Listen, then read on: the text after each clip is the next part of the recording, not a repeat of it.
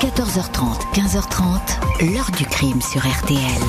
Jean-Alphonse Richard. 36 jeunes filles, toutes brunes, originaires des quatre coins du pays et qui n'ont qu'un seul point commun, avoir croisé Theodore Robert Bundy, le criminel le plus vicieux de l'histoire américaine. Il a sauvagement massacré, après leur avoir fait subir les pires sévices sexuels, ces 36 jeunes femmes âgées de 12 à 22 ans. Bonjour. Avec son visage de gendre idéal, on lui aurait donné le bon Dieu sans confession. Mais c'est bien le diable qui se cachait derrière les traits de Ted Bundy, le plus vertigineux des tueurs en série américains. Avant de passer sur la chaise électrique, il va avouer 30 meurtres en 4 ans d'intense activité. Les autorités ont toujours pensé que le vrai chiffre était bien plus important que cela. La police va avoir du mal à identifier cet individu insoupçonnable qui viole et tue selon un rituel immuable. Ne s'attaque qu'à des femmes blanches, jeunes, très souvent étudiantes. Il les frappe, les viole, les tue et revient sur les lieux de ses crimes comme s'il visitait le plus sordide des musées. Il va falloir du temps pour arrêter cet assassin intelligent, rusé, qui va multiplier les confidences glaciales et déroutantes, jouant avec le vrai et le faux. Pourquoi cette frénésie de tuer? Et pourquoi le portrait de cet homme apparaît toujours, malgré les années, comme un puzzle incomplet? Question posée aujourd'hui à notre invité. 14h30, 15h30. L'heure du crime sur RTL. Dans l'heure du crime aujourd'hui, la trajectoire de Ted Bundy, un violeur et assassin de femmes. Des victimes tellement nombreuses que cet homme va inspirer le concept de tueur en série. Son nom va être cité à l'été 74 derrière une série de disparitions, mais personne ne va s'intéresser à lui. Vendredi 1er février 1974, la colocataire de Linda Ann Haley, 21 ans, étudiante en psychologie à l'université de l'État de Washington, non loin de Seattle, appelle la police. Linda était là la veille, mais elle a disparu tôt le matin sans prévenir. Sa chambre est vide. Un policier vient visiter les lieux, tout est en ordre jusqu'à ce qu'il remarque que l'oreiller est taché de sang. L'agression est retenue mais les recherches pour retrouver Linda, en mètre 70, 52 kilos, cheveux longs bruns avec une raie au milieu, yeux bleus, ces recherches ne donnent rien. 12 mars 74 au matin, Donna Gail Manson, 19 ans, est signalée également absente de sa chambre d'étudiante à l'Evergreen State College à Olympia. Elle devait assister la veille à un concert de jazz sur le campus, mais personne ne l'a vue. Donna a de longs cheveux bruns, une raie au milieu, des yeux bleus, 1m52 pour 45 kilos. 17 avril, Suzanne Elaine Rancourt, 18 ans, étudiante en biologie, s'évapore sur le campus du Washington State College à Ellensburg, disparue la veille vers 22h30 en rentrant d'une réunion pédagogique. 6 mai, Roberta Kathleen Parks, 20 ans, cheveux très longs, bruns, toujours avec une raie au milieu, et portée disparue. Des amis l'attendaient pour prendre un café. Elle n'est jamais venue. La police de Seattle s'interroge sur cette série de disparitions. Une étudiante par mois.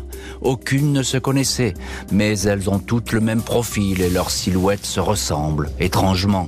Pour l'heure, on ne sait pas où elles sont passées, même si on craint le pire. Un désaccès rôde sans doute dans le coin, autour des sites universitaires. Les enquêteurs vont à la chasse aux témoignages. Deux étudiantes du Washington State College, le campus où a disparu une jeune femme, certifient avoir été abordées à quelques jours d'intervalle par un homme qui avait un bras dans le plâtre. Il demandait de l'aide pour transporter des livres jusqu'à sa voiture, une Volkswagen coccinelle.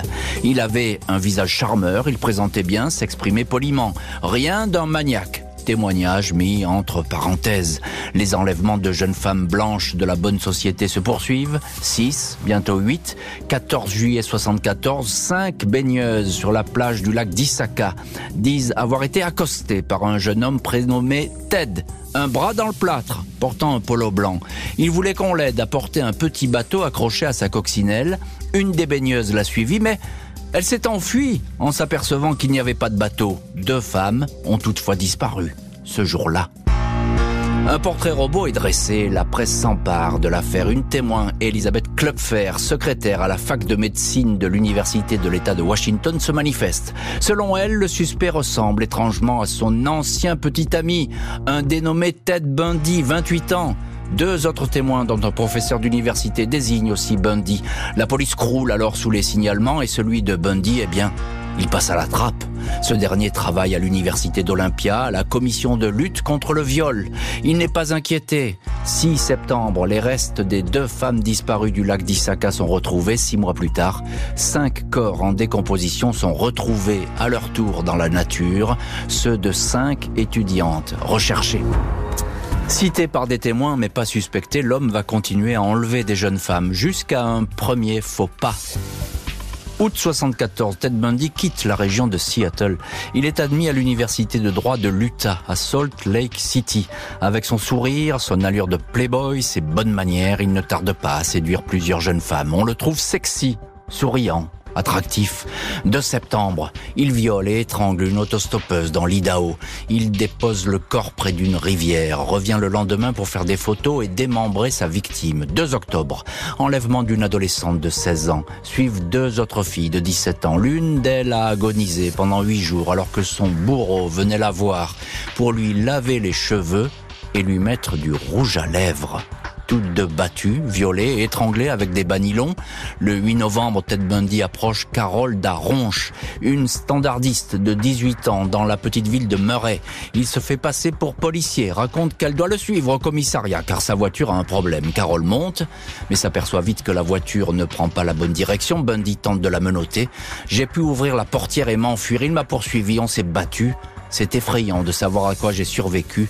J'ai eu beaucoup de chance, témoignera la victime. Une heure après, Ted Bundy enlève une autre jeune femme.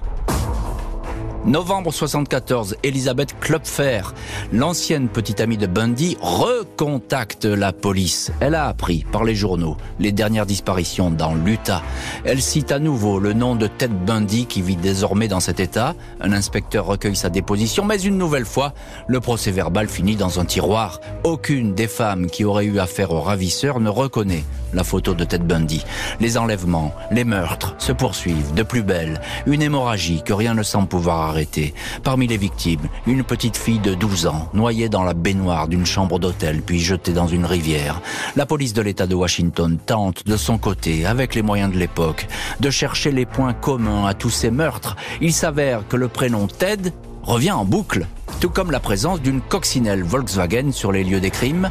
Printemps 75, Ted Bundy est enfin considéré comme le suspect numéro 1, mais le signalement n'est pas tout de suite diffusé. 16 août 75, une patrouille de police repère les allées et venues incessantes d'une coccinelle bleu ciel dans une banlieue de Salt Lake City. Ted Bundy est arrêté. À bord, on retrouve la panoplie du parfait cambrioleur ou du parfait violeur. Un masque de ski, des menottes, un pied de biche, des sacs poubelles, de la corde, un pic à glace. On perquisitionne au domicile du suspect. Chez lui, on trouve des brochures sur des campus universitaires. Bundy expliquera plus tard que la police, ce jour-là, est passée à côté de sa collection de polaroïdes montrant les corps des victimes. Bundy est relâché, mais reste sous surveillance. Il vend tout de suite sa Volkswagen qui est récupérée par la police. Des cheveux de trois femmes sont prélevés. Il faudra des mois pour les identifier. Entre-temps, Carole Daronche, la standardiste, a formellement reconnu sur photo l'homme qui a voulu l'enlever. Bundy est arrêté jugé en février 76. 15 ans de prison pour la tentative de rapt. Il s'échappe, il est repris. Les enquêtes s'accélèrent, commencent à le cerner. La police touche au but. Mais le 30 décembre 77, le détenu Ted Bundy découpe le plafond de sa cellule. Il s'enfuit du pénitencier de Garfield. Il est désormais l'homme le plus recherché des États-Unis.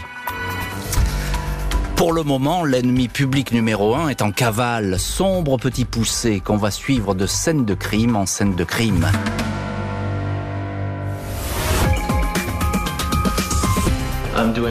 Je vais bien. Je prépare mon procès, je suis confiant. Je sais que j'ai raison et je suis sûr que je vais m'en sortir. Je n'ai aucun doute. Non, je ne suis pas coupable. Je suis innocent des faits qui me sont reprochés.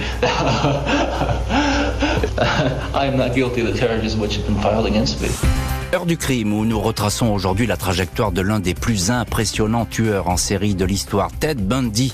Beau garçon, intelligent, séducteur, la trentaine et au moins 30 meurtres à son actif. Début 79, il est en cavale. Alors qu'il allait être démasqué, il continue à tuer. 15 janvier 78, 15 jours après s'être enfui de sa prison du Colorado, Ted Bundy est en Floride, à Tallahassee. Il s'est introduit sur le campus de l'université a rejoint le bâtiment dortoir des étudiantes vers 2h45.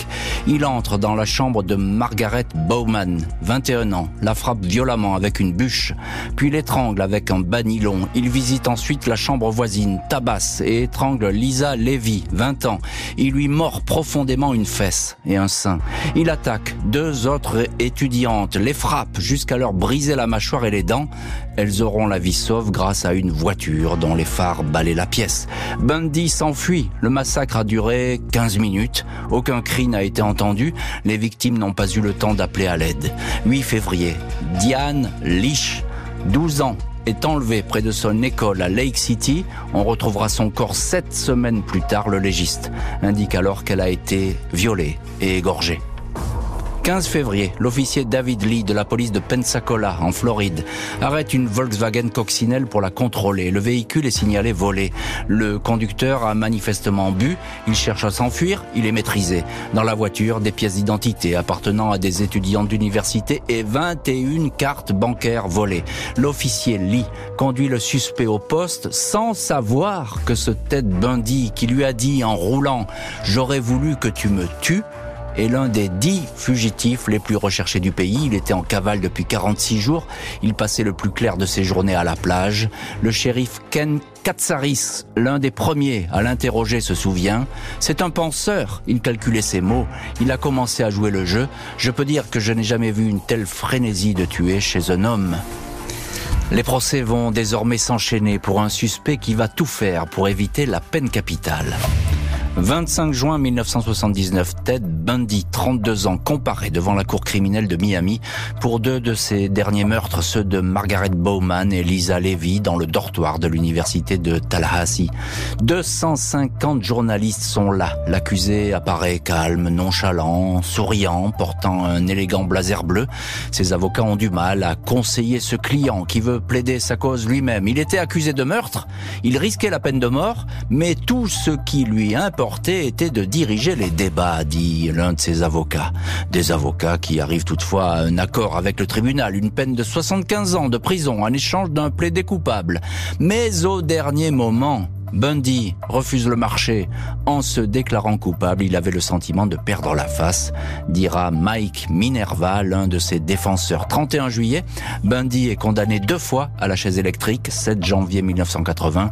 Il comparait à Orlando pour le viol et le meurtre de Diane Leach, 12 ans, troisième condamnation à mort.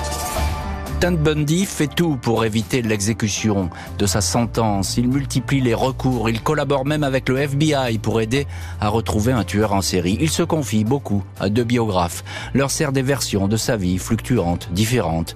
Dans l'un de ses entretiens, il déclare « Je suis le salaud le plus insensible que vous ayez jamais rencontré. Beaucoup de gens s'encombrent d'un mécanisme nommé culpabilité. Moi, je ne me sens coupable de rien. Après dix années de pénitencier et avoir épuisé tous ses recours, le tueur en série va être exécuté. 24 janvier 1989, Ted Bundy, 42 ans, prend place sur la chaise électrique de la prison de Stark, en Floride. L'homme le plus détesté d'Amérique, comme l'a baptisé un journal, est déclaré mort à 7h16 du matin. Jusqu'à son dernier souffle, Bundy n'aura cessé de converser avec les policiers, lui rendant visite pour l'interroger. Il avait ainsi avoqué de nombreux crimes inconnus jusque-là des autorités. Il avait la rage contre les femmes. Ces meurtres étaient sa raison de vivre son accomplissement, dira un de ses témoins. L'agent spécial du FBI, William Hagmeyer, se dira abasourdi par la jubilation quasi mystique de Ted Bundy. Il disait que le crime n'était pas seulement de la violence ou du sexe, racontera Hagmeyer, c'était avant tout de la possession. Les victimes vous appartiennent, elles font à jamais partie de vous, pour toujours, et les endroits où vous les avez tués deviennent des lieux sacrés. L'heure du crime, présenté par Jean-Alphonse Richard sur RTL.